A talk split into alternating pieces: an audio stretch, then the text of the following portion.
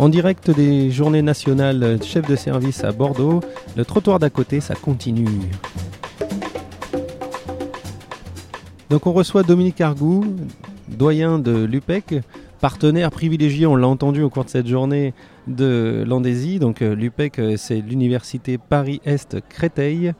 Et euh, Monsieur Argou, pour commencer, quelle richesse ces journées? Qu'est-ce que vous y trouvez, vous, en tant qu'université, à cette association? Eh bien, tout simplement, c'est la complémentarité, puisque l'université, elle, elle a des savoirs théoriques notamment, et l'Andésie, elle a des savoirs euh, pratiques, elle a tout un réseau de professionnels et l'alliance entre les deux, euh, ce qui fait que c'est un partenariat qui dépasse d'ailleurs ces, journées, hein, puisque ça fait déjà de nombreuses années qu'on collabore ensemble, notamment autour de diplômes, c'est de permettre de, bah, réfléchir ensemble en fait entre des gens euh, qui, sont plutôt dans les sciences humaines et sociales et des gens qui ont plutôt euh, euh, les mains dans le, cambouis, comme on dit, hein, qui sont concrètement confrontés aux problèmes et aux diverses problématiques du travail social. Et je crois que la, richesse, euh, la richesse vient de cette rencontre.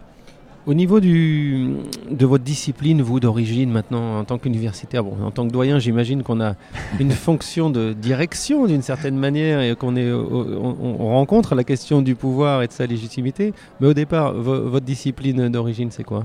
Alors moi, c'est la sociologie. Voilà, je suis spécialiste de la sociologie, euh, en particulier dans le champ du vieillissement.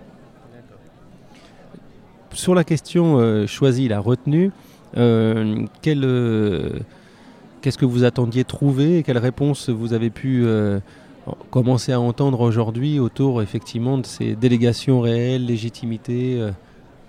Bah, Je trouve que euh, vous avez dit l'essentiel tout à l'heure, c'est-à-dire que ce qui est intéressant, c'est que ces réflexions-là sur l'autorité, le pouvoir, etc., c'est bien des réflexions qui sont applicables dans tout milieu et effectivement ma fonction de doyen ou, de directeur, puisque les deux termes sont équivalents à l'université, euh, finalement, tout ce qui a été dit, qui était plutôt dit dans le champ social, puisque c'était l'objet même de ces rencontres nationales, sont tout à fait euh, d'actualité et applicables dans d'autres champs, parce qu'effectivement, moi-même, je me retrouvais pleinement dans ce qui a pu être dit au cours des diverses euh, exposés, ou en tout cas des divers débats. On a exactement les mêmes problématiques dans toute institution, finalement, et l'université comprise. Vous avez participé à quel atelier? Alors moi j'ai eu le privilège justement en tant que représentant institutionnel de pouvoir papillonner. Euh, voilà. Donc je n'ai pas été fidèle à un atelier en particulier. Bon, j'ai fait comme vous et d'ailleurs je suis allé euh, passer un moment dans l'atelier de Monsieur Dubechot à qui, euh, avec qui on va poursuivre l'entretien.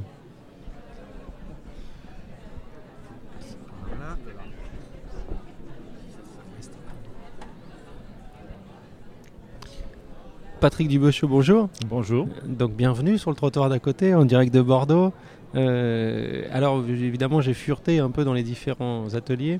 Le vôtre, j'en dis le titre, l'évolution des missions et des fonctions de chef de service vers une redéfinition des responsabilités et du pouvoir. Logique de fonction et système d'autorité, quelle position pour les cadres intermédiaires? Donc de votre point de vue, quel est l'enjeu de participer à ce type de, de journée, de votre point de vue de chercheur notamment? C'est euh, là dans cet atelier-là, c'était de repositionner un peu le, dans ce champ professionnel l'évolution de cette, euh, ce qu'on appelle aujourd'hui les chefs de service, euh, qui autrefois pouvaient être des éducateurs chefs ou des assistantes sociales chefs, qui étaient très proches de l'encadrement des équipes. et qui, avec la naissance du diplôme en 2004, a donné la possibilité euh, d'être reconnu, à ces chefs de service d'être reconnus, hein, d'avoir un diplôme d'État. Et euh, ce qu'on peut remarquer aujourd'hui, c'est que en 10 ans de temps, euh, leur position a un peu changé, c'est-à-dire que très souvent, ils se retrouvent en position d'adjoint de, de, direction. Donc, c'est-à-dire qu'on est passé d'une fonction d'encadrement des équipes de terrain à une proximité beaucoup plus grande avec les directions. Quels euh, enjeux en, promenant, j'ai entendu euh, alors deux trois pistes, notamment quelques un, petit moment d'histoire vous concernant. Vous, vous, disiez vous êtes arrêté d'être éducateur un temps pour devenir sociologue.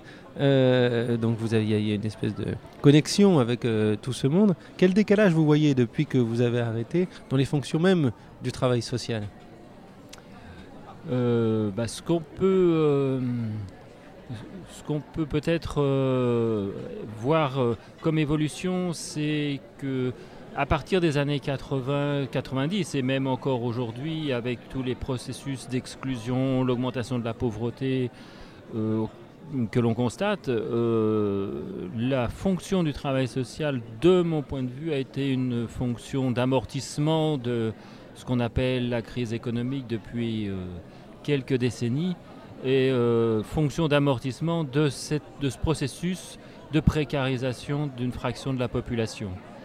Euh, alors qu'auparavant, le travail social s'adressait à des populations handicapées, euh, délinquantes, c'est-à-dire à l'époque en marge de, la société. Donc c'est cette fonction qui a été un peu complexe aussi hein, à, prendre en compte par les professionnels du travail social.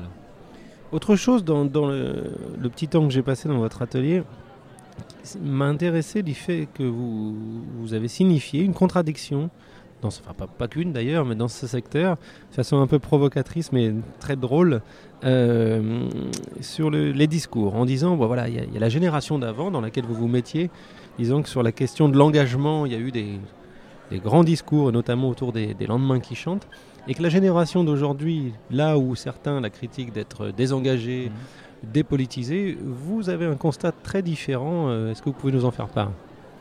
Oui, je pense que euh, dire que les jeunes sont moins engagés qu'ont pu être euh, leurs aînés, euh, c'est un raccourci un, peu simple.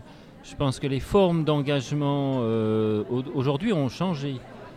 Quand on, interroge des, jeunes qui arrivent en formation, on se rend compte quand même qu'ils ont vécu des expériences dans l'humanitaire, par exemple dans des mouvements euh, euh, de solidarité, euh, dans des associations. Peut-être la seule différence, c'est qu'ils ne portent pas un discours comme ont pu le porter leurs aînés en, sur des discours un peu révolutionnaires comme ont pu porter leurs aînés ou euh, et puis alors l'autre dimension, c'est ce que j'ai un peu évoqué avec euh, la, vidéo de, Carole Alain. Je crois que euh, les engagements, et il le dit bien, les engagements de notre génération, les baby boomers, c'était voilà, on s'engageait pour 10 ans, 20 ans, 30 ans, 40 ans.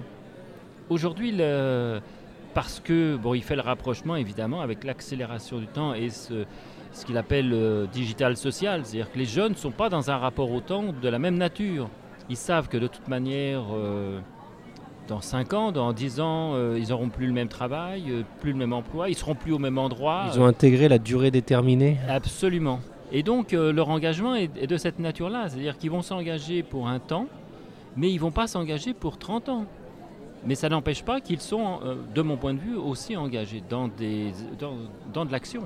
Alors, une, autre forme d'action aussi que j'ai retenue et qui était en, dialogue avec les gens euh, qui participé à l'atelier, c'est que vous présentiez un peu votre travail de recherche qui est euh, de plus en plus, euh, donc vous êtes sociologue et démographe, mais de plus en plus ancré dans de l'action recherche et vous disiez que bien qu'on incante souvent le manque de temps, il est possible, semble-t-il, dans des fonctions de direction, direction générale, cadre, de faire un petit peu de place au savoir ou à la recherche ensemble.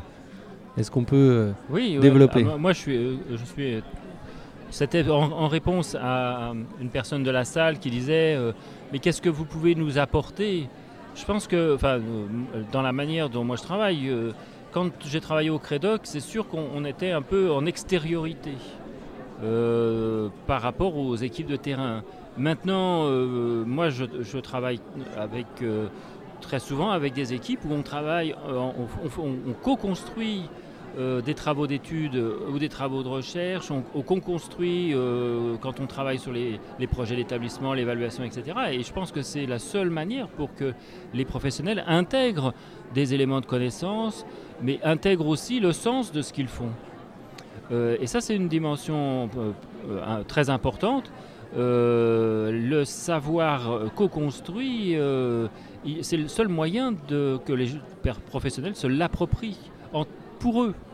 Et qu'ils ne viennent pas uniquement de euh, parce que le problème, c'est quand le savoir vient de l'extérieur, c'est la traduction dans la pratique qui devient complexe.